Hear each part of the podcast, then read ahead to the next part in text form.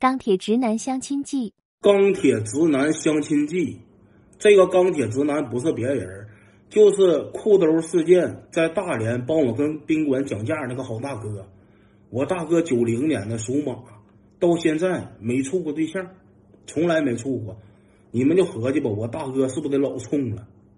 至于我大哥为什么这些年没处过对象，说是这些年没有小票票跟我大哥牵手成功，那都是有原因的。我给你们讲讲我大哥相亲的故事，你们直接就管中窥豹了，直接就能明白了。前一段时间有人给我大哥介绍一个小票票，我大哥跟人吃顿饭，感觉不错，感觉不错，准备跟我捣鼓，准备给人买点那个好利来的蛋糕。小丫头不都乐意吃蛋糕吗？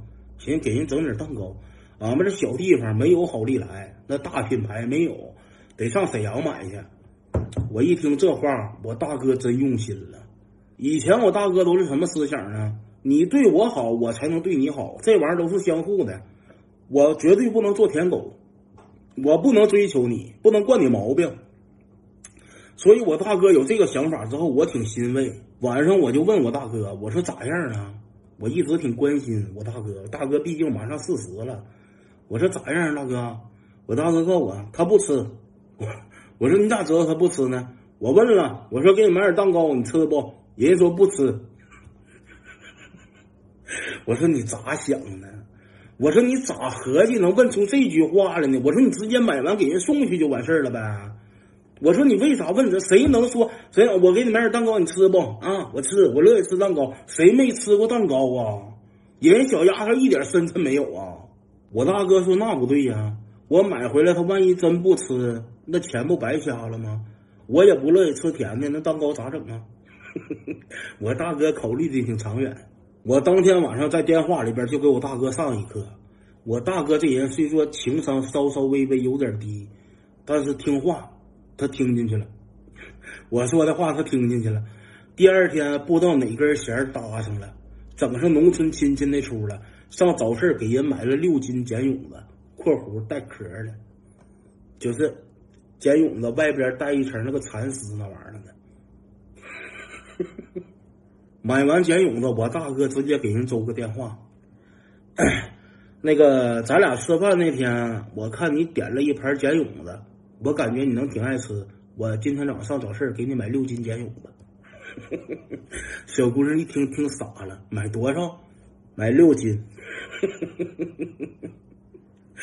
人家一听我大哥要给送茧蛹子去，我大哥直接给送单位去了，人家下楼都没下。告诉我大哥，你放门卫吧，我晚上下班去。